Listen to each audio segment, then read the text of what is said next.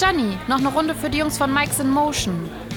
Für den RDP-Stammtisch? Alles klar, kommt sofort. Gut und herzlich willkommen zu einer neuen Ausgabe von unserem Stammtisch. Mein Name ist Steven und ich habe natürlich wieder Besuch dabei. Ähm, heute ist Tobi und Sven dabei. Gute. Servus. Moin, moin. Moin. Ja, Sven ist unser Gast heute. Ähm, Sportjournalist, Schreiberling bei Touchdown24, Osnabrück-Fan und Vikings-Fan. Sven, hau mal was raus. Genau. ja, so ist es. Im Prinzip hast du schon fast alles gesagt. Ähm, ja, ich war ja, ich glaube, vor zwei Jahren war ich schon mal hier, meine ich. Ähm, yes. Nee, letztes und Jahr. Letztes, letztes Jahr, Jahr war es. Letztes, letztes Jahr, Jahr Runde stimmt, mit ja. Lukas von, von den Lions. Ja, genau. Ja, durch Corona ist alles irgendwie ein bisschen in die Länge gezogen, aber. das stimmt, ja. Genau, äh, ja. Im Prinzip hast du alles gesagt. Genau, ich bin Sportjournalist, freier Sportjournalist für, für die Neue Osnabrücker Zeitung und seit jetzt einem Jahr auch äh, in Podcast von, unseren, von unserem Feldclub dabei, von den Minnesota Vikings Fans Germany, Purple People Talk und ja, tauche hier und da mal auf diversen Podcasts und heute bin ich hier, was mich sehr freut. Ja, freut uns auch richtig. Sag mal, wie, wie bist du zu den Vikings gekommen? So für die, die es noch nicht wissen. Äh, ja, das habe ich glaube ich schon ein paar Mal irgendwo erzählt. Äh, es war einfach so, dass es äh, allein die Farben mich schon äh, angesprochen haben, dadurch, dass ich halt VfL Osnabrück-Fan bin und das Lila halt so in mir in die Wiege gelegt wurde quasi. Und ich mag dann auch so ein bisschen die skandinavische Kultur, bin ich oft im Urlaub und dann mhm. passte das irgendwie einfach wie, wie die Faust aufs Auge. Ja, sehr nice. Ja, wir haben heute die NFC North vor der Brust, ähm, IDP Preview.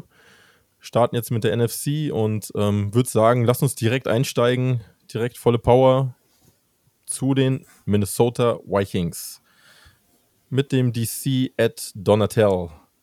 Ähm, ich hatte jetzt vor ein paar Wochen einen Podcast gehört, einen ganz bekannten, wo Adrian Franke spricht.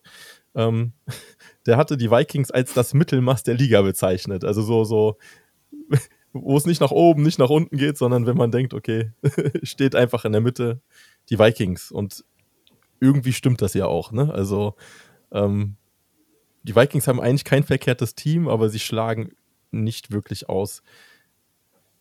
Wie siehst du das Team jetzt und äh, was denkst du, was äh, Ed Donatel der Defense bringt?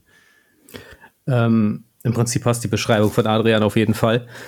Das war in der Letz im letzten Jahr einfach so, dass die Defense mittelmäßig war bis unterdurchschnittlich und die, ähm, die Offense rein auf dem Papier eigentlich eine relativ starke Unit ist, nur ähm, man das durch das Playcalling vor allem nicht sonderlich gemerkt hat. Also man hat ja sehr lauflastige Schemes ge gefahren und dann ja, hat man halt Führung nicht vernünftig ausgebaut oder ähm, sehr konservativ halt gespielt, was dann dazu geführt hat, dass man im Mittelmaß gelandet ist. Und dementsprechend war der Move dann konsequent, Mike Zimmer und äh, GM äh, Rick Spearman zu entlassen.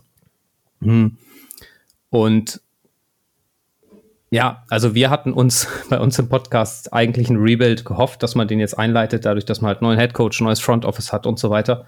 Nur der ist ausgeblieben. Die Vikings sehen sich weiterhin ähm, im, als Contender. Vor allem die Owner sehen sich offensichtlich im, als Contender und wollen nicht äh, langfristig irgendwie im Mittelmaß oder auch ganz unten versinken in der Liga. Hm. Und dementsprechend hat man halt mit Kirk Cousins noch verlängert. Man hat die Offense soweit zusammengehalten, was ich grundsätzlich gut finde. Ähm, und in der Defense, ja, hat man immer noch viele alte Spieler. Das äh, ist aus oder im Moment so ein, auch viele junge, aber auch viele alte Veterans dabei. Ähm, ja, was für mich irgendwie so nicht Fisch, nicht Fleisch ist. Also ich habe das Gefühl, ähm, die, die Vikings evaluieren sich halt anders, als, als ich sie evaluieren würde. ähm, und dementsprechend hätte ich mir definitiv ein Rebuild oder einen Umbruch gewünscht. Mhm. aber rein auf dem Papier würde ich sagen, haben die Vikings auf jeden Fall das Potenzial, jetzt wieder mit einem besseren offensiven Playcalling und auch einer erneuerten Defense, da werden wir gleich ins Detail gehen, ähm, eine Rolle zu spielen. Und mhm. auch in der NFC auf jeden Fall, um die Playoffs mitzuspielen.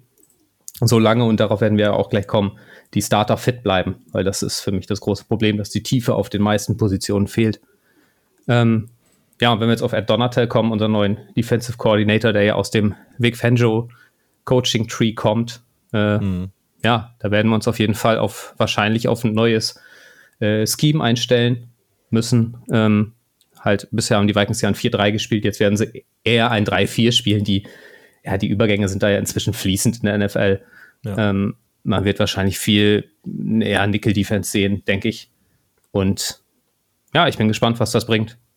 Mal sehen, ob man da äh, die Qualitäten der Spieler anders oder besser einsetzen kann. Mhm. Ähm, dass die Vikings eine potenziell starke Defense haben, haben sie in der Vergangenheit gezeigt. Ja, Verletzung ist halt so ein gutes Stichwort gewesen jetzt. Ähm, ich meine, mit, mit Daniel Hunter hat ihr, hattet ihr halt extrem Pech gehabt, ne? Also der hat vorletzte Saison komplett gefehlt. Letztes Jahr, mhm. glaube ich, nur sieben Spiele gemacht gehabt insgesamt. Ähm, war eigentlich auf einem guten Weg. Ist halt euer bester Pass-Rusher. Und letztes Jahr hattet ihr ja diesen lustigen Trade mit Yannick Ngakwe noch äh, gehabt, den, ähm, der überhaupt nicht aufgegangen ist. Aber dieses Jahr versucht man es anscheinend nochmal, indem man Cedarius Smith von Green Bay äh, an Land gezogen mhm. hat, um jetzt einfach ein Pass-Rusher-Duo auf, aufs Feld zu bringen, ähm, was, was die gegnerischen Quarterbacks äh, unter Pressure setzen kann. Ähm, was denkst du, wie, wie passen die beiden zusammen? Ähm, können die nach den, also sind ja beide, kommen jetzt beide von Verletzungen zurück tatsächlich, ne? Ähm, kann man da was erwarten oder müsste man da eigentlich ein bisschen zögerlicher dran gehen? Man sollte zögerlicher dran gehen, ähm, würde ich mal behaupten, weil klar, beide, beide haben das Potenzial. Also ich finde, wenn man, wenn man sich die, ähm, die maximalen oder die, die Leistungs- wie sagt man, das, das Ceiling beider Spieler anschaut, dann ist, könnte das eines der stärksten Pass-Rush-Duos in der NFL werden. Nur mhm. bisher haben sie extrem mit Auf und Ab zu kämpfen gehabt, beide. Ähm, auch mit Verletzungen, äh, durch Verletzungen. Aber auch Zedarius Smith hatte ja vor allem 2019 seine starke Saison mit über 100 Pressures. Äh, wenn man sich aber die anderen Saisons anguckt, war da danach auch nicht mehr, also es war noch solide, äh, keine Frage, aber auch nicht mehr so viel. Also da sah nicht unbedingt nach Star-Pass-Rush aus ich denke, wenn beide auf dem Feld stehen, werden beide voneinander profitieren können, einfach weil nun mal beide gute Pass-Rusher sind. Hm. Und was ich auch so gesehen habe, was die Verletzung zum Beispiel angeht, sind die Experten wohl auch bei Darius Smith deutlich skeptischer. Also die mhm. Verletzung hat wohl in der Vergangenheit äh, bei anderen Spielern äh, oft lang, langfristige Folgen gehabt. Bei Daniel Hunter ist man da relativ ja, weniger pessimistisch, so würde ich es mal beschreiben. Hm, von daher glaube ich, dass die beiden sich wohl gut ergänzen werden. Ich bin auch sehr gespannt, wie Daniel Hunter sich als äh, Outside Linebacker dann machen wird in dem Scheme. Ja. Mhm. Nur, wie gesagt, wir hatten es angesprochen, die, die Verletzungen sind halt wirklich ein Problem. Und wenn, wenn da die Jungs ausfallen, dann hast du da hinten nicht mehr viel im Moment. Also, mhm.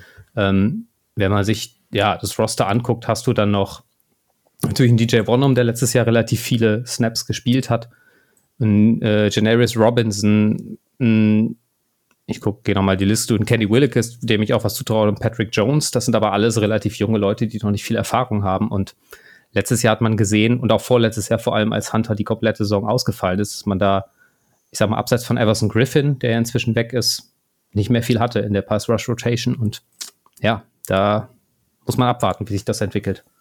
Mhm. Also ich glaube, bei, bei Hunter würde ich mir weniger Sorgen machen, weil der hat äh, eine Brustverletzung gehabt. Die, mhm. die scheint gut verheilt worden zu sein. Ähm, das Problem ist halt wirklich bei Smith, der hatte eine Rückenverletzung gehabt und äh, wir kennen das Sprichwort einmal Rücken, immer Rücken. Ja, das ist, äh, es ist kritisch. Ne? Ja. Also ja. bin, ich, bin ich echt gespannt.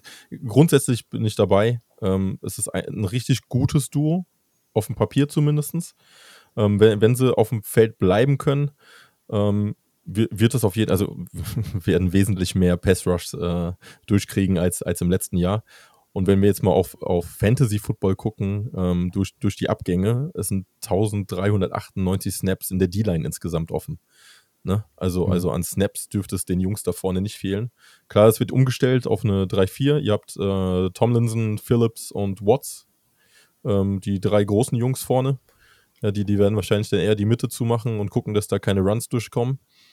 Ähm, ich, ich bin gespannt. Also auf die 3-4-Umstellung tatsächlich bin ich gespannt. Sicherlich wird viel mhm. Dime gespielt und man ist äh, in diesem Multiple äh, Defense-System immer drin. Ne? Also ich glaube nicht, dass beide immer aus dem Stand agieren werden, tatsächlich. Da, da werden auch mal welche auf, an, an die Line gezogen.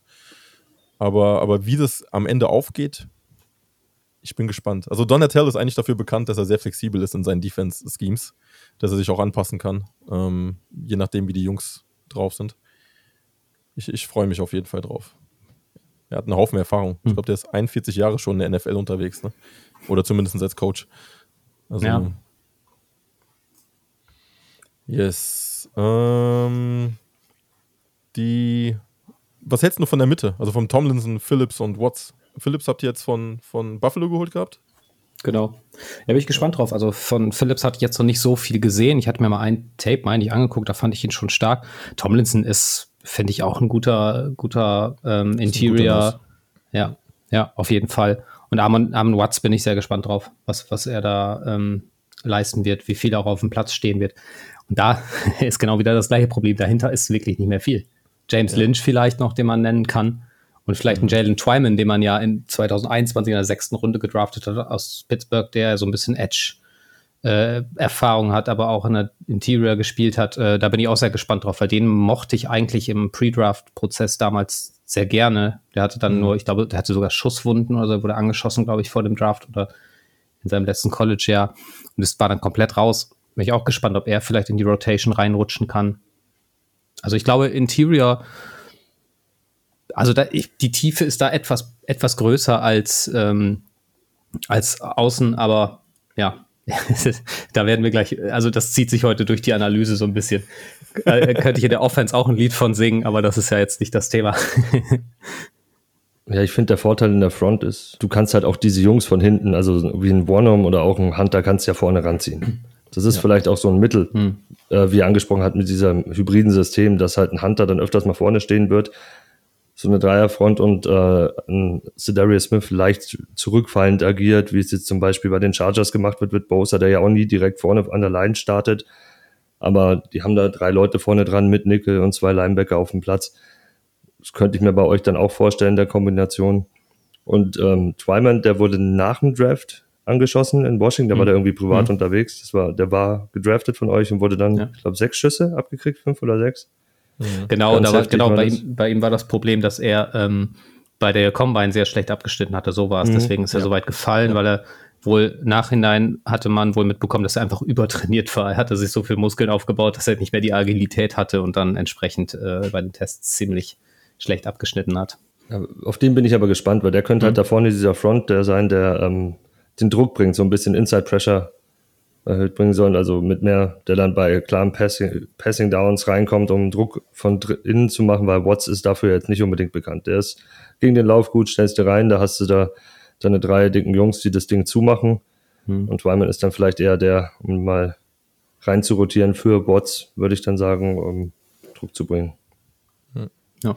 Ja, und ich glaube, die, die Umstellung auf die 3-4 ähm, helfen auch Patrick Jones und äh, Generis Robinson ähm, von ihrem Spielstil her. Also ich glaube eher, dass die, dass die so eingesetzt werden könnten ähm, in, in der NFL. Das ist, mhm. äh, Jones war ja auch von Pitt, der, der ja. extrem cool war. Also ich fand den cool beim Tape schauen auf jeden Fall. Ich mag seinen Spin-Move. Ähm, aber lass, lass uns mal zu den Linebackern gehen, weil das finde ich auch super spannend. Ihr habt halt Anthony Barr verloren und äh, Virgil. Mhm. Habt euch aber einen, auch einen richtig alteingesessenen dazu geholt, in, in Form von Jordan Hicks aus äh, Arizona ähm, der jetzt da auch ja mit, mit Kendricks euer, im Endeffekt der, der Ankerpunkt in der Defense ähm, die Linebacker-Position besetzen.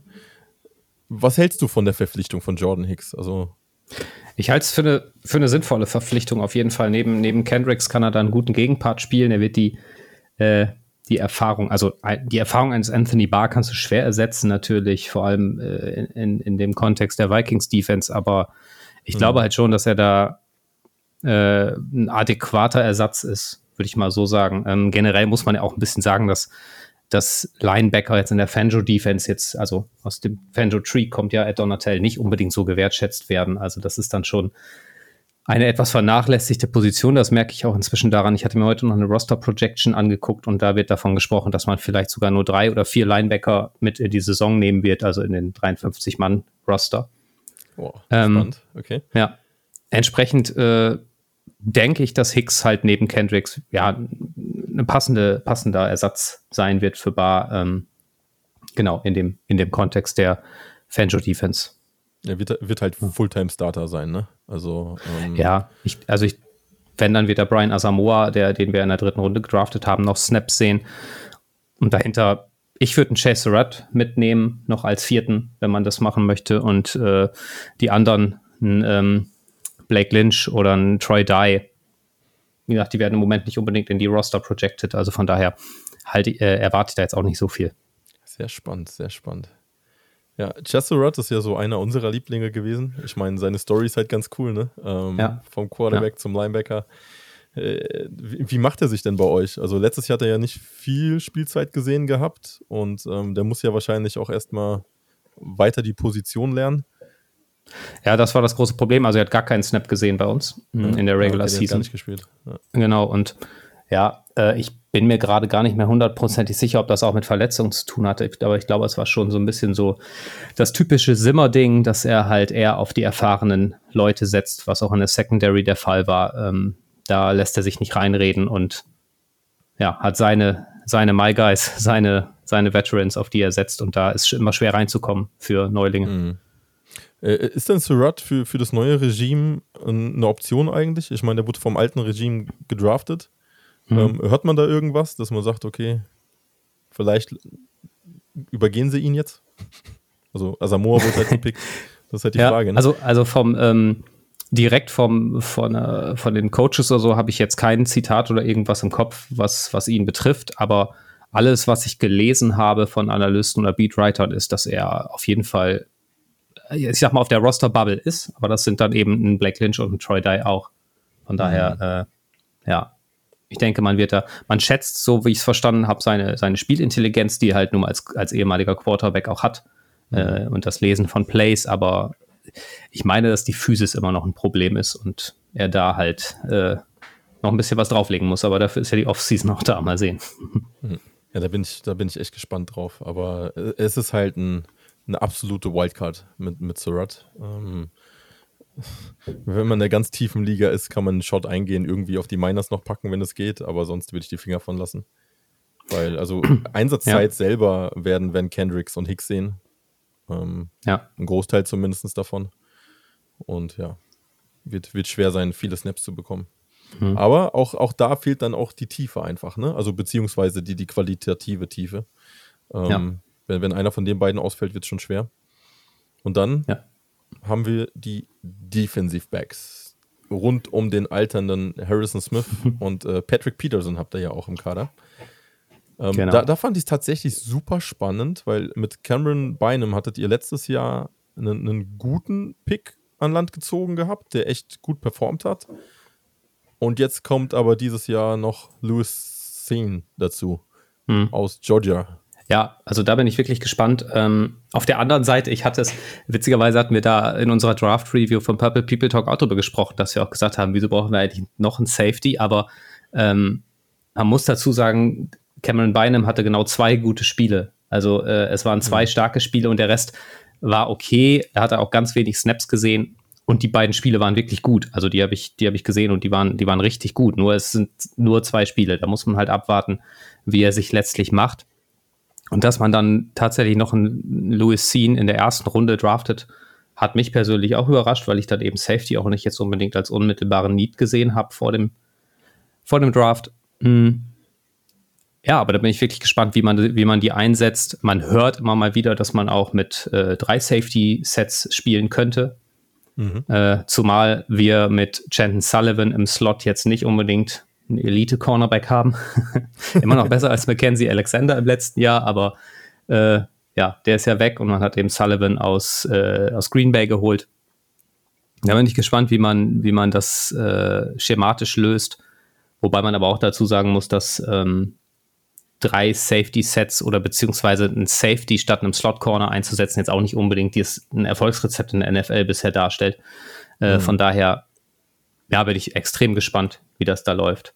Ähm, ja, wie du schon gesagt hast, man hat Patrick Peterson, einen sehr erfahrenen Mann, man hat ähm, Cameron Danzler, noch einen sehr jungen Cornerback, den ich eigentlich mag, der aber doch seine Aussätze hatte, wie zum Beispiel das Play gegen, äh, gegen Amon Ross St. Brown, das berühmte Last-Minute-Ding, wo er ihm einfach, ich weiß nicht, was, für, was er sich da gedacht hat, aber gut. Ähm, Ja, und dann hat man halt noch einen Andrew Booth Jr. gedraftet in der mhm. zweiten Runde, der ja für seine Physis bekannt ist, für seinen Press, für seine Fähigkeiten in Press Coverage, äh, was ja auch so ein, ja, so ein, so ein, so ein Standbein von der, von der Fanjo Defense ist. Da bin ich gespannt, wie die Secondary dann aussehen wird. Was denkst du denn, wie Lewis und äh, Harrison Smith eingesetzt werden? Mm, also ich persönlich sehe sie vom Skillset relativ ähnlich, wobei allein Lewis, äh, allein durch sein Alter Lewis Scene schon einen Vorteil hat, was Coverage und Range, also das tiefe Feldabdecken angeht. Mhm. Und ähm, ja, wenn man, wenn man, ähm, also ich will nicht damit sagen, also Harrison Smith ist immer noch ein super, äh, super Coverage Safety, nur der ist auch schon, ich schaue noch mal eben, der ist auch schon ähm, 34, glaube ich. 34, ja, genau, wenn ja. die Saison losgeht. Und das äh, wird halt auch nicht spurloser lieb vorbeigehen, denke ich. Hm, also ich glaube, dass man sie beide relativ ähnlich einsetzen kann, ähnlich mit einem, äh, also aus den, aus der Too High Shell vor dem Snap eben äh, oder ein Too High Look und dann einen rein rotieren oder eben nicht oder beide außen und wie es ja so typisch ist für diese Defense. Da bin ich wirklich gespannt, wie man, wie man da ähm, die beiden kombiniert.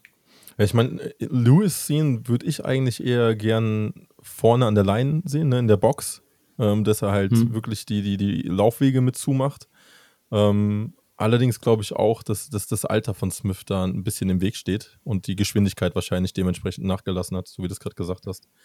Ähm, ja, ich, ich bin gespannt, was, was da wirklich rauskommt. Äh, ich hatte eigentlich gehofft, dass er als, als Strong Safety spielt und äh, Smith ein bisschen variiert und dass du Beinem halt dann äh, nach hinten stellst, aber. mhm. Will, kann, kann alles sein. Also, ich, wie gesagt, da bin ich wirklich auch echt, echt äh, ja, gespannt, wie, wie die das machen, weil äh, beide haben, ja, wie gesagt, ein ähnliches Skillset, würde ich jetzt mal sagen. Ich habe es jetzt wirklich kaum hauptsächlich aufs Alter mhm. bezogen, dass da vielleicht Harrison Smith hinten manchmal ein bisschen, ähm, ja, auf verlorenen Posten stehen könnte. Aber mm. das ist jetzt Projection. ja, aber du kannst es umgekehrt halt genauso sagen. Ne? Ja, also ein ja. Rookie rein in die NFL, der jetzt auch in Georgia nicht dauerhaft den Single High gespielt hat oder mm. dauerhaft Deep war, wie es jetzt zum Beispiel mit Merrick war. Der hat ja meistens Deep gespielt im College und konnte das in der NFL dafür für einen Rookie letztes Jahr von den Raiders ja relativ gut umsetzen. Ordentlich, ja. Hm. Was du aber jetzt bei Scene halt nicht hast, der ist ja auch ein variabler Spieler, wie ihr angesprochen habt, der wurde ja rumgeschoben, der hat teilweise Outside gespielt, hat den Big Nickel gegeben, äh, war in der Box, wurde in Pass Rush eingebunden, äh, auch natürlich in Too High Schemes mit reingehauen. Single weiß ich gar nicht, ob er viel gespielt hat im College. Und es ist natürlich dann nochmal eine Umstellung auf die NFL. Das ist natürlich dann ziemlich hart, wenn du da reingeschmissen wirst plötzlich. Also ich kann mir vorstellen, mhm. dass, wie du gesagt hast, viel aus diesen Too Deep agiert wird erstmal. Und auch, ja, dass halt keiner weiß, was genau passiert. Ne, also, mhm. weil beide, wie ihr schön gesagt habt, nach vorne gehen können. Und auch die Variante mit diesen drei Safeties, dass dann Beinem hinten drin ist und ziehen oder Smith vorne sich ein bisschen mehr bewegen, ist, halte ich auch für realistisch. Das ist ein guter Ansatz. Ja, äh, äh, mir macht tatsächlich Nickel Sorgen. Also ähm, ich, ich glaube, da muss man viel ausgleichen in der Defense mit. Aber wa was denkst du denn, wie die Defense allgemein ähm, sich dieses Jahr schlagen wird? Ich meine, die, die Conference, äh, die Division bei euch äh, ist ein bisschen im Umbruch. Ich, mhm. Chicago ist halt, äh, naja, Chicago, Chicago. ist ein Trümmerhaufen. ja. Mhm. Die, Detroit gefällt mir, die, die machen sich so langsam. Und dann hast ja. du halt Green Bay, aber Green Bay hat halt ähm, Waffen verloren, ne? Also Wide Receiver ist da ja, ein bisschen schwer gesät. Ja. ja. ja. Naja, also äh, über die Packers brauchen wir, glaube ich, offensiv nicht reden, auch wenn, wenn äh, Devante Adams weg ist, aber ähm, Aaron Rodgers ist noch da.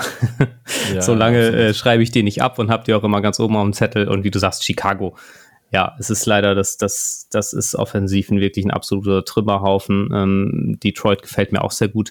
Generell glaube ich, dass die, dass die Vikings Defense besser dasteht als im, dastehen wird als im letzten Jahr.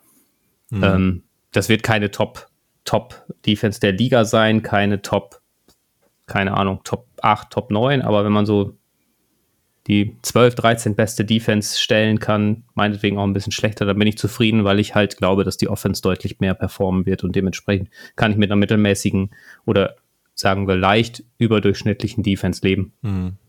Ja, das schätze, schätze ich auch ein, auf jeden Fall. Ähm, hättest du noch einen, einen, Spieler, wo du sagst, der wird bei euch jetzt in der Defense den nächsten Schritt einfach machen dieses Jahr.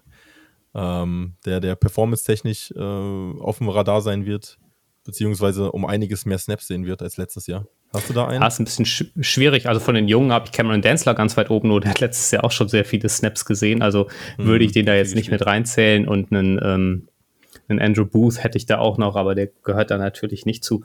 Und sonst, ja, ich, ich gehe gerade die Liste nochmal durch. Ich finde es schwer. Ähm, ihr hattet ihn schon erwähnt. Ich könnte mir vorstellen, dass ein Patrick Jones da noch ein bisschen mehr in die Pass Rush Rotation reinrutscht, wenn, wenn äh, ja, das mit Hunter und Smith vielleicht aus Verletzungsgründen nicht so wirklich läuft ich hoffe, dass Ed Donatel anders als Max Zimmer ist und da den jungen Spielern mehr Chancen einräumt. Mhm. Ähm, deswegen würde ich ihn jetzt mal nennen, auf jeden Fall, weil er mir doch ja, gefallen hat, auf jeden Fall als, als Drittrunden-Pick. Klar, er hat letztes Jahr nur 99 Snaps gesehen, auch keine sonderlich guten äh, Grades von PFF bekommen, zum Beispiel, aber mh, mm, ja, ich fand sein Tape damals, was ich so gesehen habe, ich habe nicht viel gesehen, aber da fand ich es schon, schon gut und kann mir vorstellen, dass der jetzt den nächsten Schritt macht. Ja, Patrick Jones finde ich auch spannend.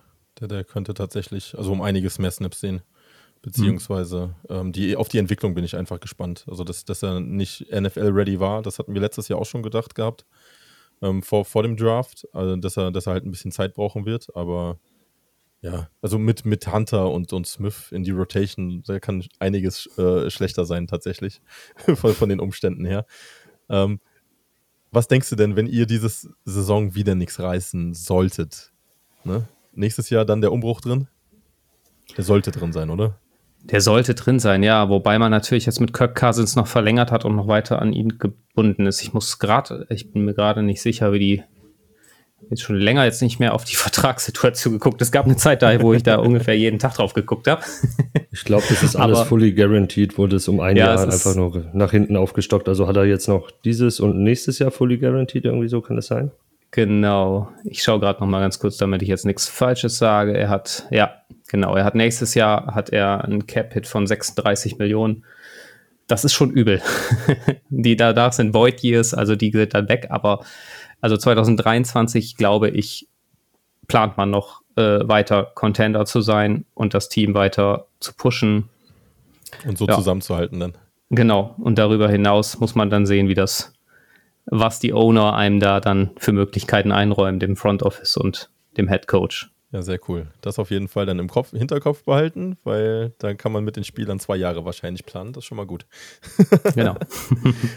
Was denkst du denn, wie ihr abschließen werdet? Komm, hau das nochmal zum, zum Ende raus. Ähm, wie ist euer Rekord am Ende des Jahres? Ich sage, wir gehen 9-8. Als Zweiter dann? Als Zweiter, ja. Ja. Okay. Und dann äh, ich glaube, dann kriegst du so einen schönen, äh, so einen guten Sieg im Wildcard-Game. So ein, wahrscheinlich gegen die Saints. da gewinnen wir immer. Das wäre schön. Ja, ja. Nehme ich sofort genau. mit. Mach das. Wäre ein Traum. Ja. Aber dann ist Schluss, denke ich. Spätestens. Nochmal so ein Miracle. Ach. Ja. ich muss aber dazu sagen, dass uns schon vorgeworfen wurde im Podcast, äh, dass wir immer zu, zu pessimistisch sind. Also von daher wird das vielleicht auch ganz anders laufen. Ja gut, äh, äh, super Umstände und, und äh, ja. Motivation kann, kann vieles bewirken. Ja. Aber also grundsätzlich, ähm, ich, ich glaube, ihr stellt trotzdem ein solides Team. Also schon, schon die obere Hälfte von, von mhm. den NFL-Teams und dann, ähm, ja, es, äh, es, ist immer was drin, ne? Ich meine, Playoffs erreichen und dann sind eh alle Tore ja. offen. Ähm, ja. Ja, sehr cool. Dann haben wir die Minnesota Vikings, denke ich, abgeschlossen und bedanken uns auf jeden Fall für deine Zeit und äh, sehr gerne. Deine Expertise. Danke für die Einladung. Immer wieder gerne, Sven. Du weißt, äh, wir müssten mal ein Bierchen trinken gehen eigentlich. das stimmt. Sven, kommst du nach München dieses Jahr? Ja, ich wollte dich eigentlich fragen, ob du nach Osnabrück kommst. München schaffe ich nicht. Ah, nee, ich weiß nicht. Muss ich schauen, wann ein Spiel ist. Aber ich ja. wäre eine Reise. Ich war schon lange nicht mehr an der Bremer Brücke.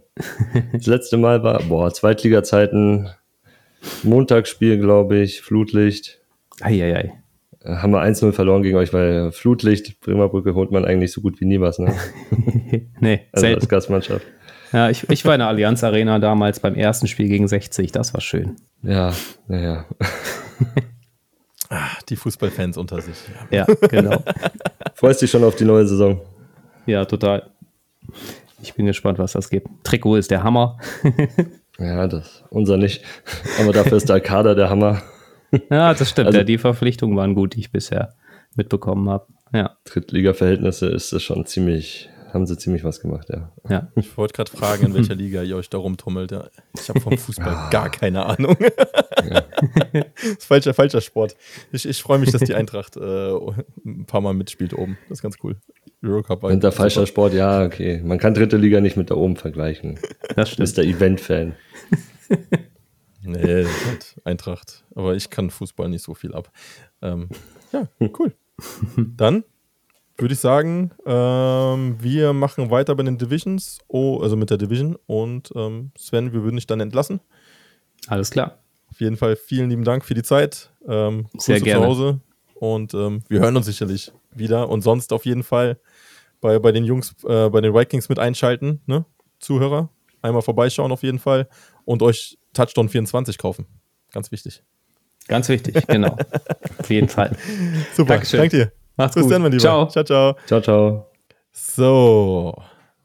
Minnesota Vikings abgeschlossen. Jetzt kommt Jo. der Rest der Division. Spannend, spannend, spannend. Ich würde sagen, ähm, du darfst dir wünschen, mit welchem Team wir weitermachen. Ach komm, fang mal, fang mal mit Detroit an. Ich finde Detroit einfach extrem spannend. Detroit. Ah, du willst sofort äh, die Lieblinge machen. Okay, ich verstehe schon. Ja, es ist, da, da ist so viel Geiles dabei. Also müssen wir, müssen wir schon gleich drüber reden. Bin ich heiß Ja, drauf. das, das, das, das, das stimmt, ja. Äh, rund um die Unit von Dan Campbell. Die haben ja letztes Jahr übernommen gehabt, ähm, sind in den Rebuild gegangen und ich bin der Meinung, sie machen vieles, vieles, vieles richtig. Mhm. Gerade in der Defense. Ähm, wir hatten ja letztes Jahr schon gesagt, mit der Verpflichtung von äh, McNeil, äh, beziehungsweise im Draft von McNeil und äh, Onwuzuriki, äh, holen sie zwei große Jungs für die Trenches, die ordentlich Radau machen können. Ähm, Onwuzuriki ist jetzt noch nicht so eingeschlagen, dafür hat sich McNeil recht gut entwickelt als Nose Tackle. Und natürlich müssen wir jetzt auch direkt dann bei der D-Line äh, über die Neuverpflichtung reden, in Form von Aiden Hutchinson. Ich glaube, wir müssen erstmal darüber reden, dass sie die Front verändern. Es ist ja jetzt eine 4-3, keine 3-4 mehr. Ja, ja, Ja, das, das, das, ist- macht schon einiges anders, finde ich. Es kommt immer drauf an, aber ich, ich, ich, ich sehe das gar nicht mehr so ernst, weil diese multiplen Fronten meistens gespielt werden tatsächlich. Ähm, da, da wird viel rumgeschoben. Ne? Da, da ist halt die Frage. Also klar, grundsätzlich eine 4-3. Ähm, das hat man aber auch schon sich denken können, dass das kommt. Mhm. nach den Verpflichtungen vom letzten Jahr, weil du hast halt mit McNeil diesen, diesen Nose und mit Onwuzuriki eigentlich einen Defensiv-Tackle, der mit in den Pass-Rush eingebunden werden kann. Ähm, ganz gut. Ja, und jetzt, also mit Hutchinson bietet sich das auf jeden Fall an. Und ich meine, die haben ja immer noch, die haben Charles Harris und äh, die Okwara-Brüder, die sich auch in der 4-3 wohlfühlen. Also, yes. Let's talk about D-Line. Ja, Interior hast du ja schon schön gesagt, äh, McNeil als Nose-Tackle gesetzt. Hast noch den Veteran Brockers drin, der sich mit Omo Zariki so ein bisschen abwechseln wird. Ja. Und dann hast du Hutchinson. Für mich ist der Day One Starter auf einer Seite und auf der anderen Seite wird, wenn fit, glaube ich, Romeo Okwara die Nummer eins sein, nachdem er halt vor zwei Jahren dieses überragende Jahr hatte. Wenn er zeigen kann, dass er wieder fit ist, glaube ich, wird er, wird er dementsprechend spielen. Aber es wird eine enge Rotation werden. Sie haben Harris verlängert und auch nicht für wenig Geld. Äh, Sie haben äh, Paschal noch gedraftet, der auch äh, Defensive End ist, also durch und durch. Ähm, Ein bisschen mobbeliger Defensive End, aber hm? ein bisschen mobbeliger Defensive End, aber ähm, ich fand den ganz cool. Also der, für, für sein Gewicht und seine Ausmaße bewegt er sich schon heftig. Ja. Er ist halt auch einer, den du, den du Inside dann ziehen kannst, um dann nochmal so ein bisschen andere Fronten zu machen. Dann unten Wozeriki und Paschal Inside vielleicht und Hutchinson und Harris Outside oder Okwara.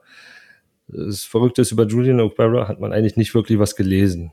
Also Mhm. man hat gehört, der ist, der, dessen Name fällt kaum. Der wird teilweise auf, auf manchen Seiten, wenn du schaust, wird er dann sogar ein bisschen zurückgeschoben auf Linebacker. Also als- noch als fünfter Pass-Rusher dann mit eingesetzt vielleicht dahinter.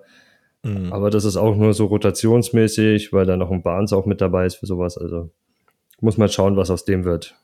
Mhm. Was sehr schade ist. Ich mochte den total, als er, als er aus dem College rausgekommen ist, aber ja, Nummer Der ist vielleicht Nummer 5 vorne in der Front, in der Front wenn es hochkommt. Vielleicht sogar Nummer 6 nur. Ja, 4, 5 wahrscheinlich. Also jetzt bei den, bei den Pass-Rushern zumindest. Ne? Also ich, mhm. ich bin echt gespannt auf Charles Harris. Ähm, der, der hat meiner Meinung nach letztes Jahr schon eine richtig gute Saison gespielt. Gerade auch mit, den, mit dem Ausfall von Aguara hat er ja viel Last tragen müssen. Und äh, der, der macht sich einfach, ne? Also ich, ich, ich finde ihn nicht verkehrt. Und jetzt mit, mit Hutchinson auf der anderen Seite, ähm, die die D-Line wird definitiv stabiler werden. Und Hutchinson ist äh, für mich Pro-Ready. Also den, den kannst mhm. du eigentlich direkt reinwerfen. Ist jetzt wahrscheinlich, wird nicht der schnellste sein vorne, aber alleine durch seine Handarbeit ähm, wird, er, wird er zum Problem für viele ähm, O-Liner. Und der, der wird da mit, mit Lücken kreieren können, der wird mit Pressures erzeugen. Ähm, die D-Line finde ich echt fies. Also da musst du richtig kämpfen. Ja, das Tollste ist, das sind, sind alle technisch weit, sind harte Arbeiter und die sind alle ja. auch noch gut gegen den Lauf. Also laufen gegen diese Front kannst du eigentlich fast vergessen. Ja. Und sie können halt von allen Positionen Druck bringen und Hutchinson ist, der ist schneller als man denkt. Also das hat er dann auch im Combine gezeigt und an seinem Pro Day, dass er doch ein bisschen schneller ist, als es vielleicht am Anfang der Saison prognostiziert wurde. Er hat nicht diesen Elite-Speed. Er, er, hat eine gute Geschwindigkeit, aber er hat nicht diesen Elite-Speed, den zum Beispiel ein Thibodeau jetzt mitbringt. Ne? Aber ähm, ja. also für, für einen Pass-Rush soll es auf jeden Fall reichen. Ich habe halt immer die Befürchtung, das war so, äh, gerade bei Nick Bosa in, in den ersten Jahren so, dass mhm. er immer diesen Schritt zu spät kam. Ne? Also der hat eigentlich die, sein, sein One-on-One gewonnen ja, ist vorbeigekommen, hat den Pressure zwar erzeugt, aber der ist eigentlich immer so diesen Schritt zu spät gekommen, um wirklich noch an den Quarterback dran zu sein vorm Wurf. Ähm, da, da habe ich so ein bisschen die Befürchtung. Aber äh, lass mal sehen, wie es am Ende wird. Ähm, ich glaube, die, die Front ist gut zusammengestellt. Auch mit Michael Brockers. Also ist der Veteran, der, der hinten dann auch Stabilität mit reinbringt und äh, die Jungs von, können von ihm lernen. Und ich bin echt gespannt auf die Entwicklung von Onwuzuriki, weil von auf ihn mhm. hatte ich letztes Jahr schon gesetzt. War mein, mein Lieblings-Defensive-Tackle tatsächlich von allen. Ähm, bei dem bin ich echt gespannt, weil der ist auch ein richtig langer Kerl und der kann, der könnte eigentlich ordentlich Tackles auch sammeln, weil er wirklich gut gegen den Run agiert hat. Ähm, und ich glaube, die, die, die NFC North, die wird weiterhin viel laufen. Die haben gute Running Backs in der, in der Division. Ähm, da, da wird ordentlich was zusammenkommen. Gerade wenn du so Teams wie gegen, gegen die Bears spielst, ja, die sonst nichts haben. Ähm, ja, und die D-Line muss halt äh, eine Schwachstelle mit auffangen und die ist seit Jahren bei den Lions schon die Linebacker-Position. Ja. Und ich sehe da jetzt dieses Jahr auch keine Änderung tatsächlich. Was nee, lustigerweise gar keine. ja, lustigerweise gar keine. Ja, sie haben den vom letzten Jahr zurückgeholt, ihren Inside Linebacker 1 mit Alex Anzaloni, was einiges mhm. sagt, weil der nicht wirklich gut war, aber ja. er ist wohl noch immer der Beste, den sie halt hatten. Ähm, mhm. Ja, er, er wird wieder starten. Was daneben passiert, bin ich mir jetzt ehrlich gesagt nicht so sicher. Also ich sehe da nicht viele Linebacker, die, die Potenzial, also speziell IDP-Potenzial haben, außenrum. Ähm, der, der es letztes Jahr noch hatte, so ein bisschen mit Reese, Revis Maben, ist weg, der ist nach Houston. Sie haben keinen im Kader, der, der, den ich jetzt kenne oder wo ich ein bisschen was drüber gelesen habe, dass der Junge ein bisschen Cover -Upside, Coverage Upside hat. Äh, letztjähriger Pick Barnes hat es halt gar nicht. Mhm. Wie wir mhm. wissen, der hat, glaube ich, was war es? Eine 27,6 PFF Grade in Coverage. Also der wird da regelmäßig verbrannt. Der ist mhm. im Pass Rush okay, gegen den Lauf okay. Äh, covern kann er nicht, der Junge. Das heißt, der wird dann bei, bei den Downs nicht das Feld sehen, weil tackeln kann Anzaloni auch. Mhm. Und sonst hört man, liest man den Namen Chris Board vereinzelt mal, dass der so ein paar Snaps davon abgreifen konnte. Den Typen habe ich noch nie gehört. Ich, ich ja, habe Chris Board äh, noch nie Baltimore gehört. Guy. Baltimore Guy. Ja, ja hat wenig. Auch ganz tief aus halt, der ne? Rotation. Ja, ja, ja, deswegen. Ich meine, sie haben Malcolm Rodriguez gedraftet gehabt. Ähm, der eventuell ein bisschen was sehen könnte jetzt bei der Unit. Äh, sie haben sich Jared Davis zurückgeholt von den Jets, Mr. äh, Miss Tackle. Ja, von dem halte ich, so, ja, halte ich gar nichts. Also ich glaube, der, der ist komplett fehl am Platz. Ähm, ja, die, also die, die, der Linebacker-Core bei, bei Detroit ist eine Katastrophe. Und mhm. eine absolute Wildcard. Also, wenn du dir das Core anguckst und da ist Alex Anzaloni mit Abstand der Beste wahrscheinlich. Ähm, ja, ah, das, das heißt viel. Ich meine, Anzaloni wird dann seine IDP-Punkte auf jeden Fall bringen. Mhm. Bleibt auch nichts anderes übrig, weil er einfach sehr oft auf dem Feld stehen wird. Ähm, aber ja, der Rest, der Rest ist für mich echt ein Fragezeichen und ich würde da ja mal nichts nicht setzen, dass, dass da wirklich was Gutes bei rumkommt. Ja, da wird, wird ganz viel rotiert. Glaube ich, da wird viel mhm. ausprobiert, da werden je nach, nach Down unterschiedliche Sets geben. Anzaloni wird zu dieser einzige Fixpunkt sein und darum kann auch mal sein, dass daneben auch Vara plötzlich dasteht oder zusätzlich auf dem Platz steht ein Julian als fünfter Pass Rush oder vielleicht auch ein Romeo so ein bisschen versetzt hinter der Line. Warum nicht? Kann auch sein, dass sie mit fünf Pass-Rushern da irgendwie agieren. Und du hast Malcolm Rod Rodriguez angesprochen, das ist so ein Energizer-Bunny, der ist, der ist ein extrem guter Tackler, der fliegt über den Platz, hat tollen Downhill-Speed. Aber ich glaube, 5'11, kurze Arme. Also Covern ist da mhm. jetzt auch nicht die Stärke, daher wird der auch nicht bei Passing Downs unbedingt da dir ein Upgrade bringen. Ich, ich sehe den Plan dahinter nicht bei denen auf Linebacker, aber gut, man muss das halt nach und nach angehen. Dafür haben ja. sie sich in der Free Agency Mike Hughes geholt. Ich schätze, der wird dann 100% der Snaps auf dem Platz stehen als, als Nickel-Cornerback, weil er ja irgendwie, irgendwer muss in der Mitte ja helfen. Ja, absolut. Also der, der, da steht, also wenn wir jetzt auch auf die Defensive Backs gehen, da stelle stell ich mir auch einige Fragen. Ne? Also zum einen Jeff Okuda.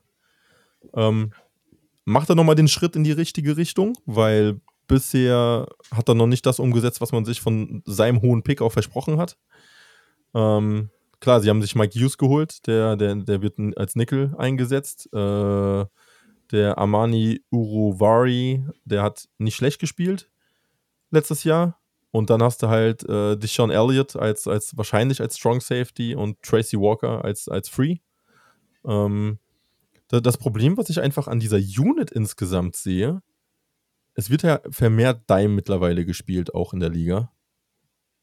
Ich sehe aber nicht diese, also diesen Dime, klassischen Dime-Spieler tatsächlich äh, in der Unit. Also du hast noch einen Will Harris, der aber auch eher tief Single High ist und den wollen sie wahrscheinlich ein bisschen mehr als Corner jetzt auch einsetzen. Und du hast halt Melly Fonwu ähm, letztes Jahr geholt gehabt, der es eventuell könnte, aber der super wenig Spielpraxis hat. Ne? Ja, ich kann mir halt vorstellen, dass sie, wenn sie einen vorziehen, da ist Tracy Walker. Das ist noch immer der, der konstanteste aus dieser Unit. Der hat ja auch noch einen Anschlussvertrag jetzt gekriegt. Hm. Okuda, ich traue ihm noch immer einiges zu. Ich mochte ihn damals auf Tape. Aber irgendwie konnte, kann das einfach nicht umsetzen. Das, ich glaube, das ist eine Kopfsache bei ihm, weil athletisch fehlt ihm ja nichts. Hm. Das ist eine reine Kopfsache. Nicht, ja. Und er hat letztes Jahr schon ein bisschen eine Steigerung gemacht, so einen kleinen Step nach vorne gemacht. Seine Zahlen sind besser, er lässt nicht mehr so viel zu. Und ich hoffe halt darauf für ihn, dass ähm, die Defense oder die DBs allgemein einen Step-Up nach vorne machen, weil äh, der Pass Rush konstanter und schneller sein wird und dadurch einfach die DBs entlasten wird ein bisschen. Hm. Die mussten, musste halt die Coverage extrem lange halten. Du musst lang bei deinem Mann bleiben, wenn die Jungs nicht vorne rankommen.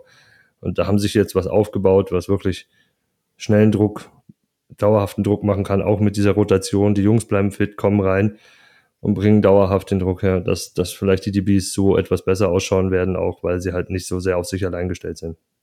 Mhm. Oder so lang auf sich allein gestellt sind, sagen wir so. Ja, auf Walker bin ich auf jeden Fall gespannt. Ähm, der, der war ja eigentlich immer so tackle-heavy. Ob er das jetzt dieses Jahr wieder bringen kann, also ich glaube, Elliot, Elliot ist keiner, den du hinten Single-High hinstellen kannst. Mhm. Ähm, das, muss Walker übernehmen. Hm, inwiefern er dann halt diese, diese Tackle-Upside mit sich bringt, ist dann die Frage. Aber ähm, ich, ich, ich bin insgesamt auf dieses Detroit-Team einfach super gespannt. Weil ich glaube, offensiv haben sie sich gut aufgestellt, ähm, sodass sie nächstes Jahr eventuell einfach nur einen Quarterback benötigen, weil die O-Line steht. Sie haben eine gute Wide Receiver sich zusammengeschnappt äh, mit DJ Shark und äh, mit äh, Williamson ähm, äh, Williams dieses Jahr. Und ja, also du, du hast eigentlich alles. Du hast einen Tight End, du hast, äh, du hast die Running Backs, du hast eine, du hast eine D-Line jetzt, ne? Das heißt, wahrscheinlich wird nächstes Jahr im Draft dann einfach Quarterback und äh, Secondary, viel, viel Secondary eingekauft, äh, um, um das Ganze zu stabilisieren. Und Linebacker wird wahrscheinlich wie lange Zeit vernachlässigt. Ja. Kannst was, was denkst du denn? Nächstes Jahr. Da kommen ein paar ganz nette rein, so in Zweitrunden. wäre ich unbestimmt. Was denkst du denn, wie sich die Defense in der Division schlagen wird? Ähm, Durchschnitt aufgrund von diesen DBs und Linebacker-Problemen. Also ich habe halt, ich habe da schon ein bisschen Angst, wenn ich mir jetzt so die anderen Teams anschaue, dass die über die Mitte da sehr viel Schaden anrichten können. Also speziell mhm. über die mhm. Mitte, weil halt, ähm, ob es ein Tonyan ist, ob es ein Cobb ist bei Green Bay oder ob du dann ähm, bei Minnesota einen uh, Smith nimmst oder einen Justin Jefferson, der da drüber starten kann danach hier auf der Catch. Weiß nicht, wie viel Yards hinlegt, also halte ich für gefährlich. Das sind, mhm. das sind so die Schwachstellen bei denen. Da weiß ich noch nicht, wie sie drauf mit umgehen können, aber sonst, ähm, der Progress ist da, man sieht es, sie haben viel richtig gemacht vorne. Sie bauen von vorne nach hinten die Defense auf. Das ist das, der Gedanke dabei, den sieht man ganz klar sinnvoll, wenn du gute Edge Rusher hast, bist du, kannst du immer ein Wörtchen mitreden im Spiel und umso früher die einschlagen, umso besser die Rotation funktioniert, die Spieler produzieren, dann wird auch die Defense besser ausschauen. Also so in den frühen 20ern kann ich mir sie schon vorstellen, weil es halt auch die Division, wie du vorher angesprochen hast, auch ein bisschen run-lastiger sein wird, die O-Lines auf den anderen Seiten nicht überragend sind. Und ja, Daher kann ich mir schon vorstellen, dass es so 21, 22 rum rauskommen werden. Gute Sack-Zahlen, aber halt dann leider noch mit zu vielen Fehlern hinten, um dann die Spiele am Ende zu, nach Hause zu bringen. Hm, das glaube ich auch. Also sie werden nicht um die Playoffs irgendwie mitspielen, wahrscheinlich Detroit. Ähm, ich weiß aber auch nicht, ob sie das wirklich wollen jetzt schon in, in der Phase. Ich glaube, die sind echt so, dass sie ihr Team gerade aufbauen und sich dann mit dem Rookie-Quarterback ähm, in den Angriff begeben. Und äh, mittler, also momentan, ich finde, es sieht echt gut aus. Und wenn jetzt, wenn Okuda, also wenn die Cornerback-Gruppe äh, jetzt einfach sich nochmal einen Schritt weiterentwickelt und wirklich in die richtige Richtung einfach geht, dann kann das schon eine fiese Unit sein. Also auch schon diese Saison. Ja, weil ich meine, jetzt, wenn du Division-technisch dir das anguckst, ähm, Chicago wird keine große Gegenwehr geben. Egal, äh, offensiv glaube ich nämlich gar nicht dran. Und äh, defensiv kommen wir gleich nochmal drauf. Und ähm, ja, also Minnesota wird offensiv stark sein. Green Bay darf man nicht unterschätzen, aber du hast es gerade schon gesagt, die O-Lines sind halt die Schwachpunkte teilweise bei den ganzen Teams. Äh, bei allen drei Division-Konkurrenten eigentlich mittlerweile. Mhm. Ähm, entweder sind sie alternd ne? Äh, oder, oder echt äh, geplagt.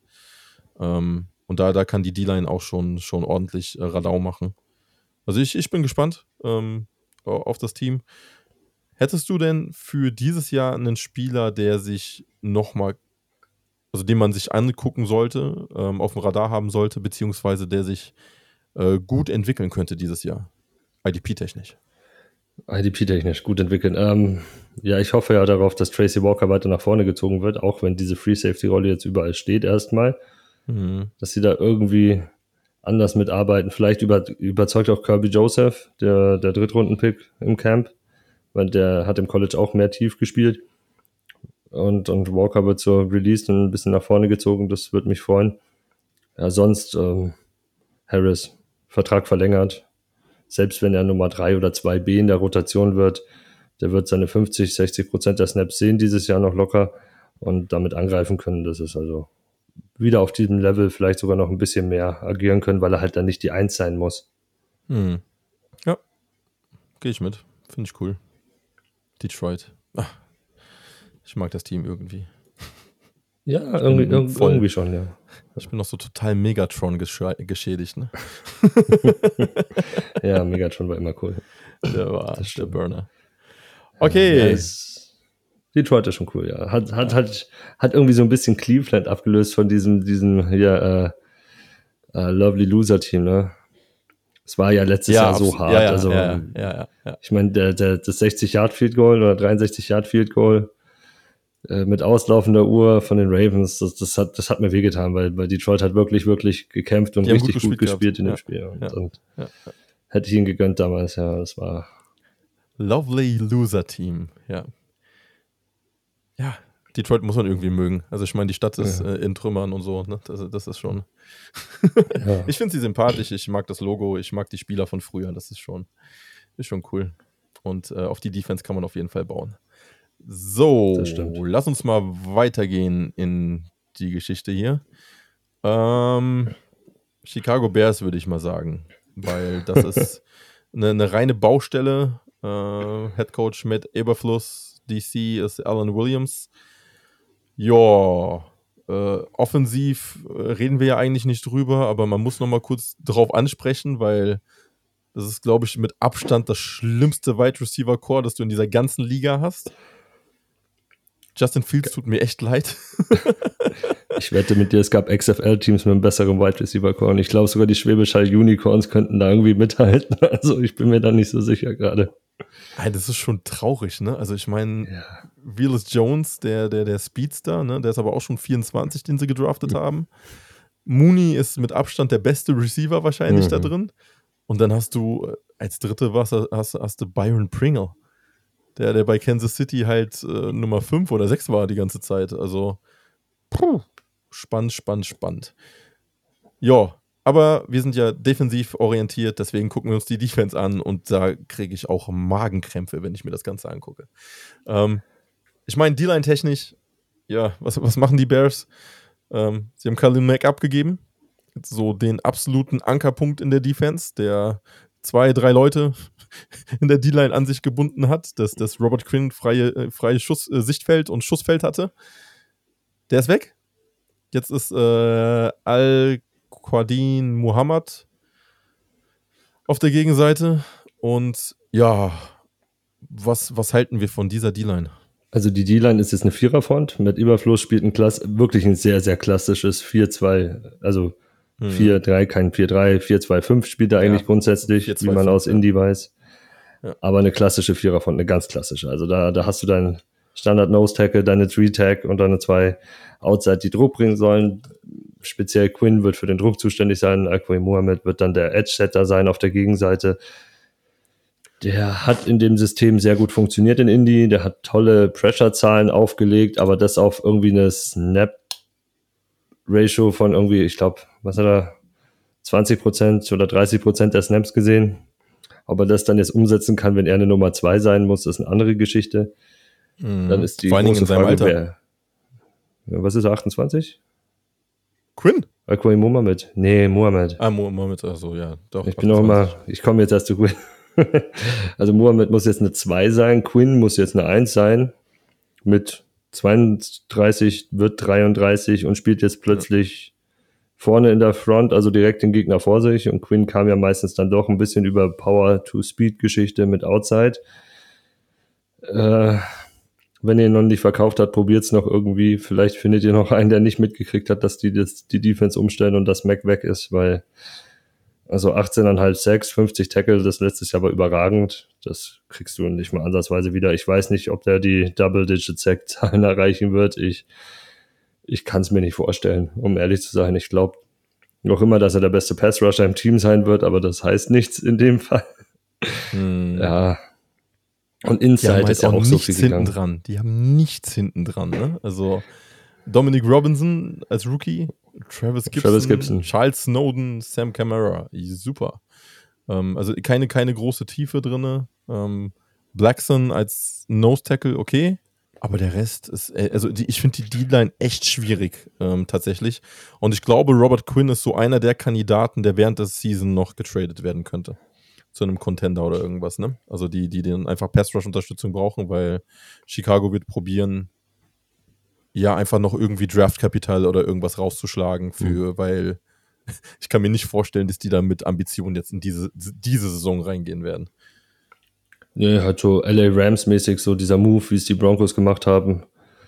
Ähm, schick, also wie sie Von Miller nach LA geschickt haben, kann ich mir vorstellen, dass die Quinn auch nach LA da irgendwie schicken, weil die Rams haben ja zum Beispiel da auch nicht viel gemacht. Wenn die Bears sagen, wir fressen den Großteil von dem Gehalt dieses Jahr einfach hier, gibt uns eine dritte Runde nächstes Jahr Feierabend. Ja. Bei solchen Teams funktioniert er oder keine Ahnung, wo auch immer. ja, oder nach Dallas so oder nach irgendwas, ne? Also wo du, wo du wirklich ja. noch einen Pass-Rusher brauchst, ähm, je nachdem, wie die, wie die Run-Zeit sind dieses Jahr. Genau, ähm, aber so nach diesem Prinzip. Ja, ja. Also das ist für mich ein heißer ja. Kandidat auf jeden Fall. Ja. ja. dann lass uns doch mal direkt von, ähm, boah, von einer grau grausigen Unit zu einer ordentlichen Unit gehen. Das sind die Linebacker. Ähm, ja, da werden, also meiner Meinung nach werden da zwei festgesetzt sein. Klar, mhm. Smith ist, ist für viele die Nummer 1 auf Linebacker, IDP-wise. Ähm, auch, auch komplett zurecht irgendwie. Und äh, Nicholas Morrow haben sie geholt von, von Vegas, der, der den äh, Will spielen wird. Der, ja, der wird ordentlich wahrscheinlich äh, fungieren. Und die spielen ja typisch mit zwei, mit zwei Linebackern. Also ähm, ich habe jetzt schon so ein paar Berichte gelesen gehabt von Analysten, wo sie sagen, okay, Morrow wird so dieser Bobby Okereke äh, Style Linebacker einfach jetzt sein in, den, in dem Format. Ähm, bin, bin ich gespannt. Also ich, ich, ich, ich finde, beide sind wahrscheinlich IDP-wise ähm, nützlich. Roquan Smith, Roquan Smith ist nützlich. nützlich. Alter, das ist, das ist hart. Sorry. Also, also das ist wirklich hart. Uh, Roquan Smith ist zu Recht die Eins, ja. Also wenn Darius Leonard vorher in dem System die Eins war, dann ist Roquan Smith in dem gleichen System die Eins, vielleicht sogar noch mehr, weil halt außenrum noch viel weniger ist als in Indy. Uh, der wird da alles machen müssen und Morrow, hast du schon schön gesagt, der wird diese Okariki-Rolle übernehmen und wenn man sich das anschaut, Okariki hat für die Colts letztes Jahr über 1000 Snaps gehabt. Ja, ja. Das ist, also allein diese Opportunity, wenn er, wenn er ansatzweise diese Opportunity kriegt, diese 1000 Snaps, dann sind da 100 Tackle bei dem halt locker drin. Der, hat, der hatte bei den Raiders meistens nur eine Two-Down-Rolle und hat da trotzdem 70, 70 Tackles eingesammelt über eine Saison verteilt.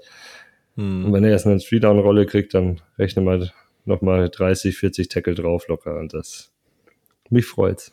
Weil ich habe den in manchen Ligen noch relativ günstig gekriegt. Ich muss sagen, ich habe ein bisschen mulmiges Gefühl dieses Jahr. Ne? Also klar, die beiden werden Snaps ohne Ende sehen, die werden Chancen ohne Ende haben, weil auch einfach die D-Line wahrscheinlich lösch löchriger ist als irgendein Schweizer Käse. Ähm, die, die Problematik, die ich einfach sehe, du hast schon recht gute Offensivkoordinator auf den gegnerischen Seiten.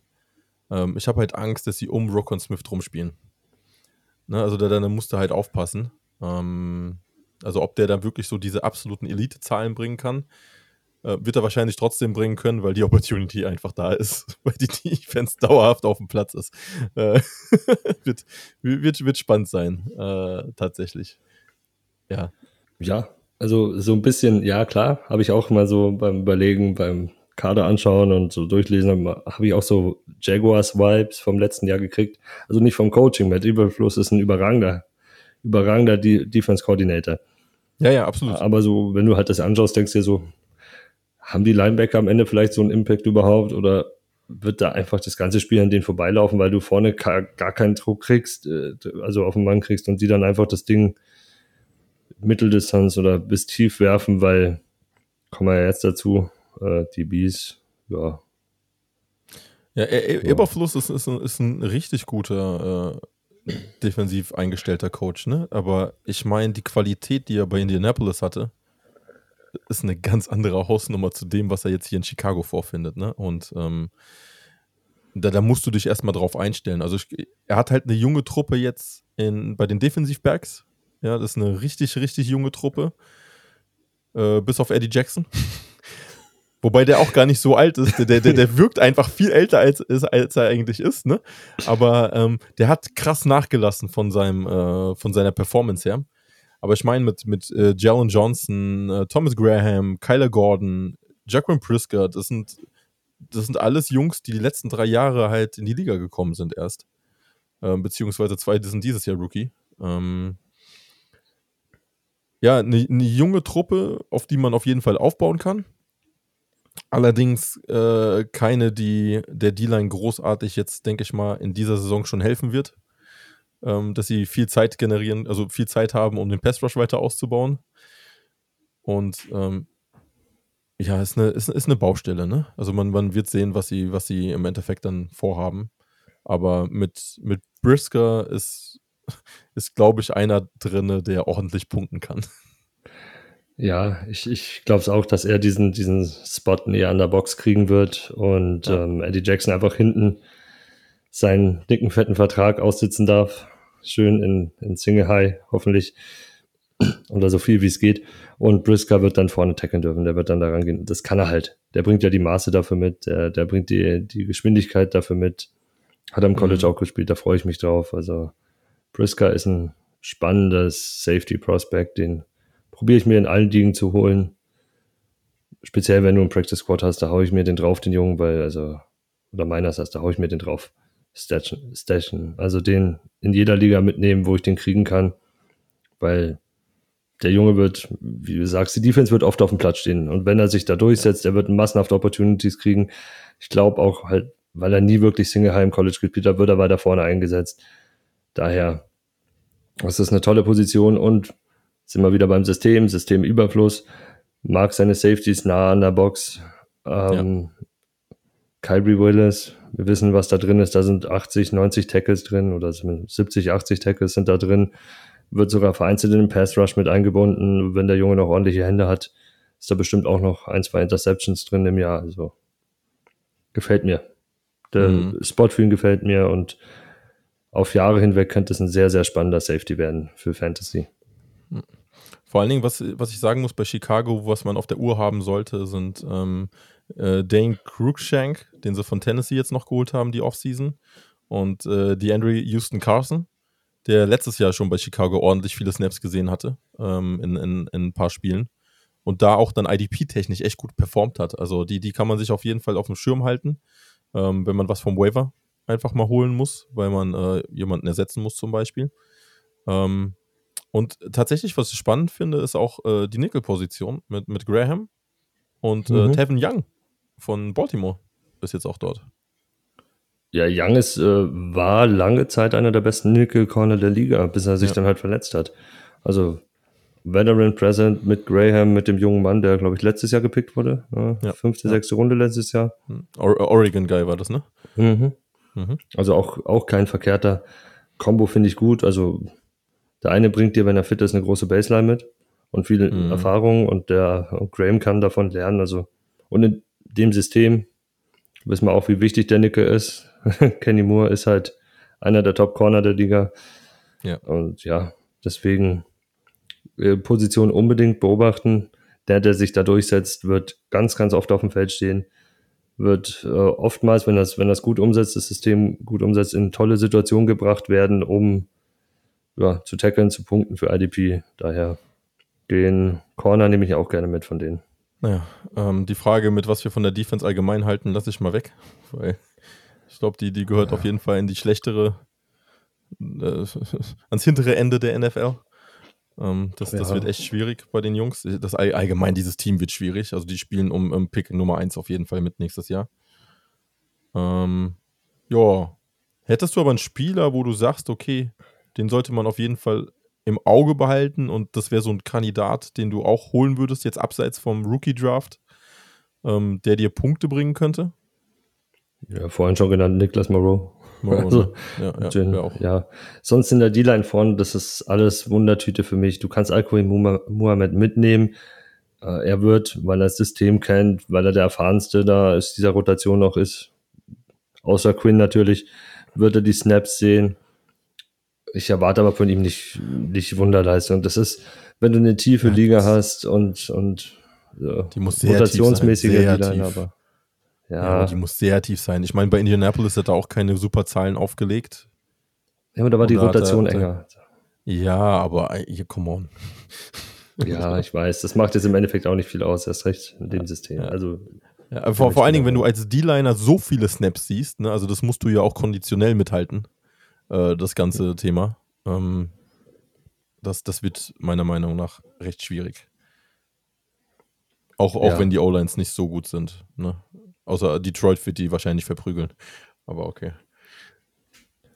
In ja, Detroit O-Line ist ja. schon, ist schon ja. hier Top 10 mindestens.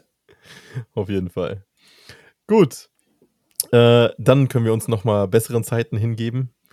Green Bay Packers. Auch ein spannendes Team. Ähm, also die, die haben halt eine super Defense gehabt jetzt die letzten Jahre, hm, die, die auch richtig gut performt hat. Offensiv müssen wir nicht drüber reden. Es ist weiterhin äh, Rogers am Steuer.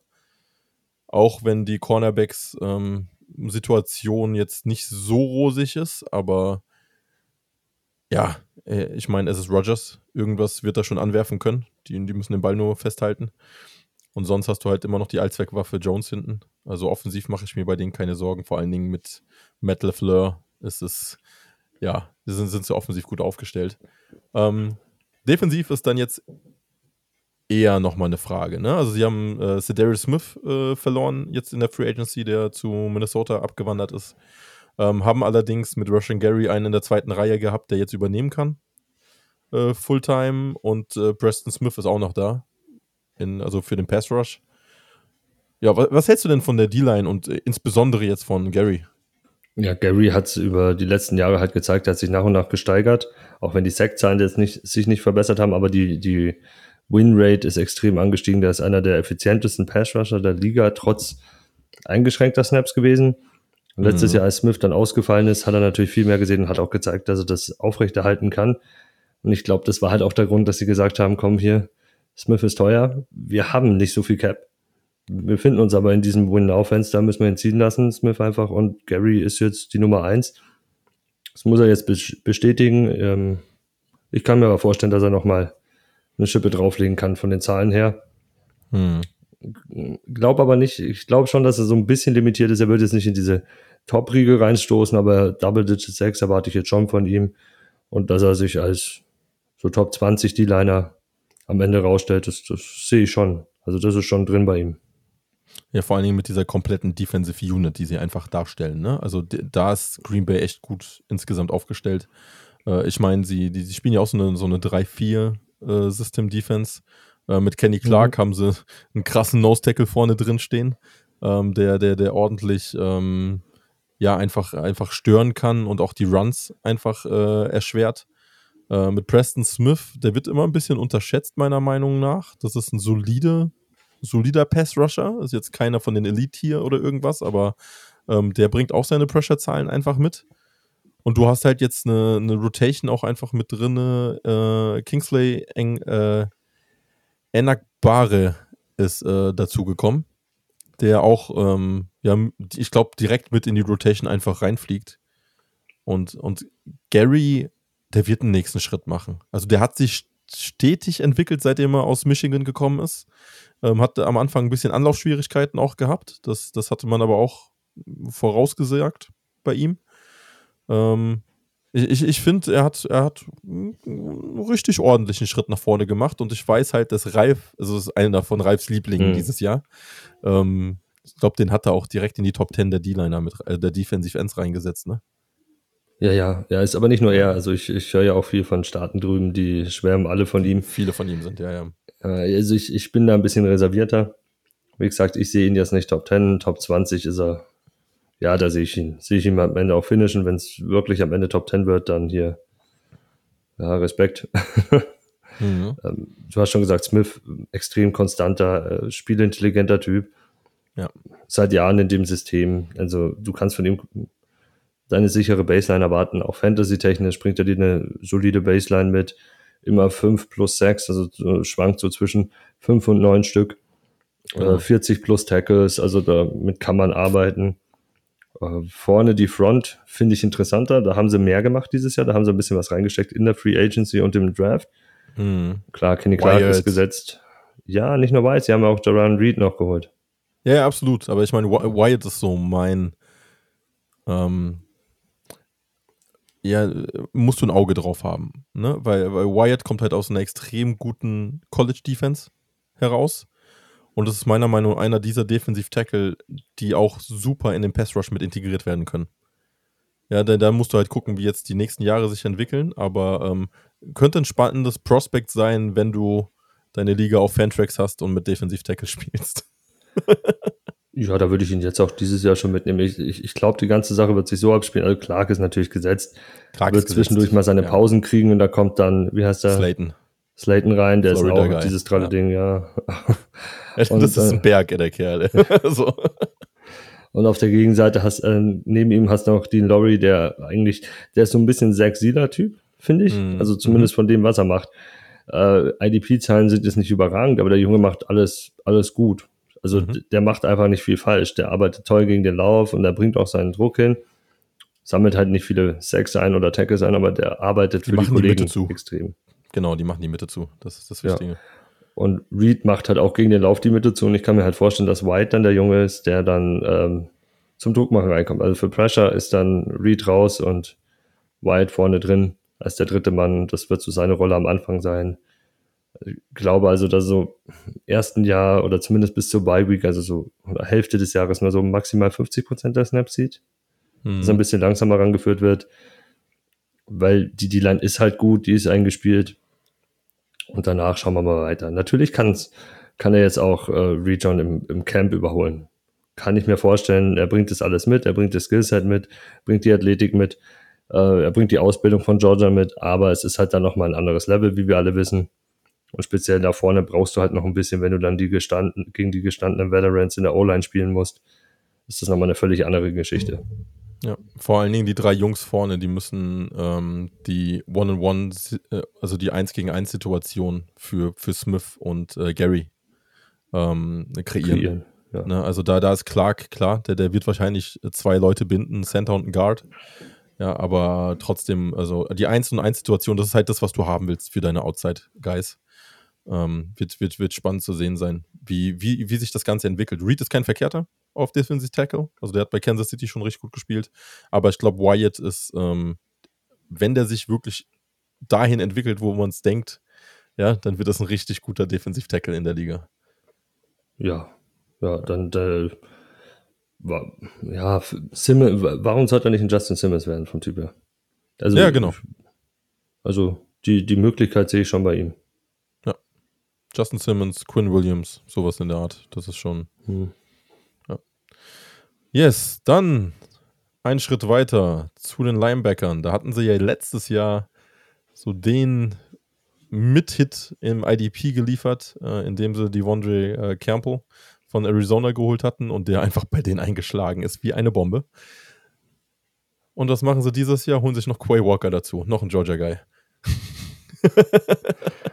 Ja, ich, ich, ich habe es nicht verstanden. Jetzt im Nachhinein verstehe ich es schon ein bisschen. Also sie haben, wenn man sich so ein paar Berichte durchliest und ein bisschen was hört dazu, mhm. das heißt wohl, sie wollen, äh, sie sehen in Walker halt eine, eine, Waffe, die sie völlig anders einsetzen können als die ganzen anderen Linebacker, die sie bis jetzt hatten. Also das ist halt einer, der, der, der bietet hier aus dem gleichen Scheme, dass sie spielen, wenn sie mit zwei Linebackern spielen, so viel unterschiedliche Möglichkeiten, weil der, der kann halt dann auch als zusätzlicher Pass-Rusher agieren, der kann sich genauso in Coverage droppen lassen, der ist gut gegen den Lauf, also der bringt, die, deren Hoffnung ist, dass er ein Campbell wird, plus noch diesen Faktor Pass-Rush vielleicht mit reinbringt auf Dauer mhm. und das ist halt, das ist halt das Spannendste, wenn du dann noch so dahinter einen hast, der, der dir das auch noch mitbringt danach sucht ja jedes Team.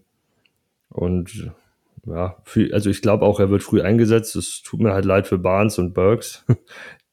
Die haben letztes Jahr noch irgendwie zusammen knapp über 700 Snaps gehabt, aber ich glaube, die sind halt Backups. Burks ist, ja eh, Burks ist ja eh weg. Also die haben noch Barnes und ja, okay. äh, McDuffie aber, und Ty Summers. Ja. Aber das ist so, also Quay Walker bringt halt eine ganz andere äh, Möglichkeit nochmal mit. Ne? Also er hat halt diesen krassen Speed, einfach, mhm. wo, wo, sie dann auch sagen, okay, Coverage äh, könnte drin sein. Ähm, man hat von ihm halt noch nicht so viel gesehen, weil er sehr, relativ wenig Snaps immer gesehen hatte im College. Also ich glaube, bei ihm war das Maximum 350 in der Saison, was, was recht wenig war. Aber er bringt halt diese Athletik mit, ne? Also ist ein krasser Speedster auf Linebacker.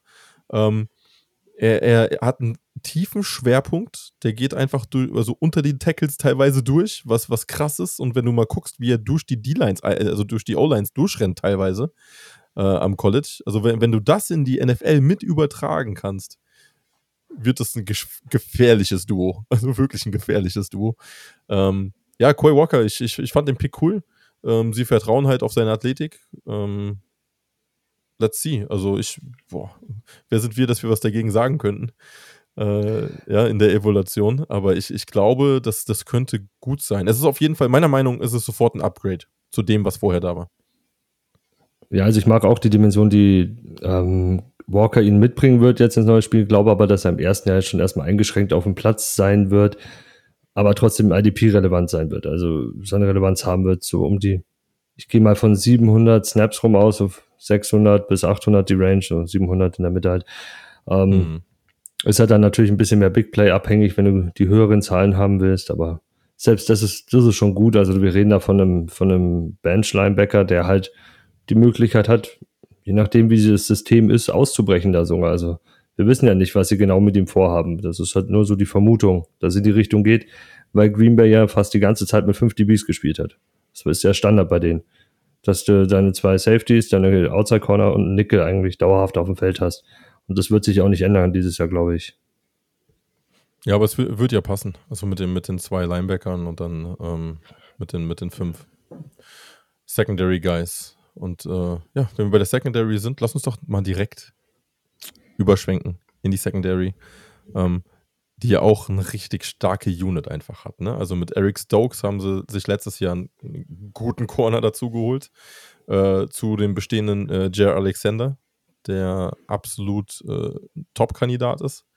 Russell Douglas, ähm, kein Verkehrter. Und dann hast du halt die beiden Safeties auch noch mit äh, Donald Savage als, als Single High, der, der, der viel, viel Feld äh, unsicher machen kann und, und wirklich einen guten Job hinten macht. Und Adrian Amos, den du halt weißt, meistens vorne mit an die Box ziehen kannst und dann äh, auch, auch nochmal den Lauf ein bisschen mitstören kannst, wo, wo auch wieder Freiräume dann auch für einen Quay Walker mitgeschaffen werden können. Ne?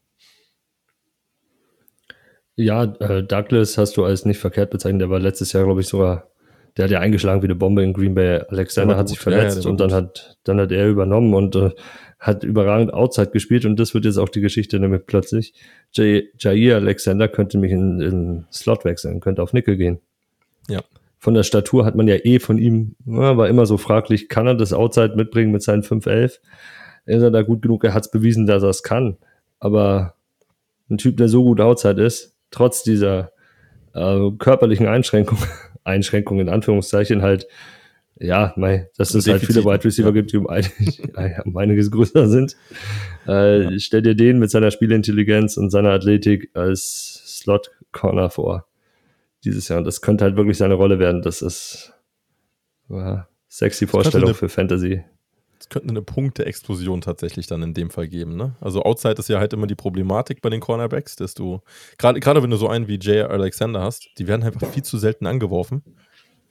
Aber so wie die NFL sich jetzt entwickelt, ähm, im, im Slot, puh. Ja, ich sehe halt Stokes und Douglas nicht da. Und äh, Douglas wurde bezahlt. Der hat einen Vertrag gekriegt, glaube ich, über drei Jahre für solide.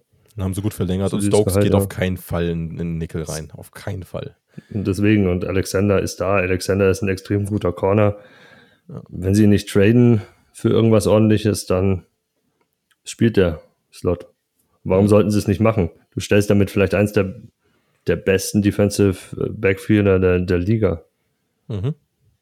Also da sollte man auf jeden Fall in die, in die Training Camps mit einsteigen und sich das angucken und die Preseason Games tatsächlich. Weil wenn, wenn Alexander wirklich als Nickel spielt, wäre es für mich ähm, ein, ein Cornerback, den ich tatsächlich mitziehen würde und aufstellen würde. Also wenn, wenn man mit Corner spielt, dann ist es einer meiner Top-Kandidaten. Und wenn ich Probleme auf Safety habe in der, in der Sleeper-Liga, dann würde ich ihn äh, eventuell auch vom Waiver nehmen, wenn nichts anderes mehr da ist. oh Mann. Was hältst du denn von der Defense insgesamt? Also ich glaube, wir sind uns einig, die sind durchweg gut besetzt. Ja, ich, mir, mir fehlt ein bisschen die Tiefe auf bestimmten Positionen, speziell auf Edge. Also ja. auch wenn sie Enoch Barber gepickt haben. Letztes Jahr war deine drei halt äh, einer der, also zu Saisonbeginn, wenn du reingegangen wirst, war die drei vielleicht ein Preston Smith. Mhm. Weil, weil, ähm, also Cedarius Smith die 1, Gary die 2, Preston Smith die 3. Da ist halt dieser Abstieg runter zu Kingsley Enoch Barber in, was war am Ende ein Sechstrunden-Pick, Siebtrunden-Pick? Ich glaube sechs, ne? Ja, ist, ist halt dann schon, schon ein großer, großer Schritt runter und dahinter ist halt sonst gar nichts da. Das ist so ein bisschen meine Angst. Wie fit ist äh, Preston Smith, der eigentlich immer regelmäßig seine Spiele macht, ja. Aber er hat halt auch ein Alter erreicht mit 32, bei 33, wo du darüber Gedanken machen musst, ob er das durchziehen kann.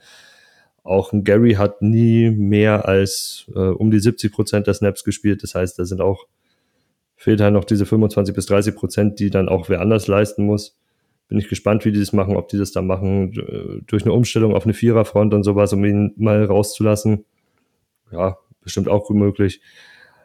Sonst, ähm, ja, äh, das Ceiling ist noch gewachsen durch die Verpflichtung, die die gemacht haben mit dem Quay Walker, mit dem Devonta Wyatt. Äh, das kann alles noch mal eine Stufe nach oben gehen, wenn die Jungs einschlagen.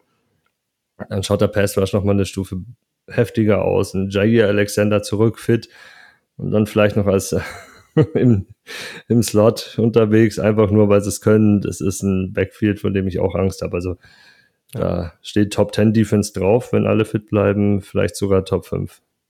Ja. Aber das hängt dann viel davon ab, wie die zwei Rookies einschlagen, die First-Round-Picks. Ich glaube, es ist mit Abstand die stärkste Unit in der Division auf jeden Fall. Also ja. im, im, großen Abstand. Ähm, könnten aber auch wirklich äh, so Top 5 wahrscheinlich am Ende mit abschließen. Könnte ich mir gut vorstellen. Ähm, ja, mit den Packers ist zu rechnen. Also, das ist, äh, ist, ein, ist, ein, ist ein gutes Team weiterhin. Und, und mir gefällt die Defense. Ja, die, die, die Picks, die sie gemacht haben mit Wyatt und Walker, die gefallen mir richtig gut. Ähm, ja, wird, wird spannend zu sehen sein, was, was da abgeht. Also Gary wird um einiges mehr Snapzahlen, also eine höhere Snapzahl, Snapzahl sehen.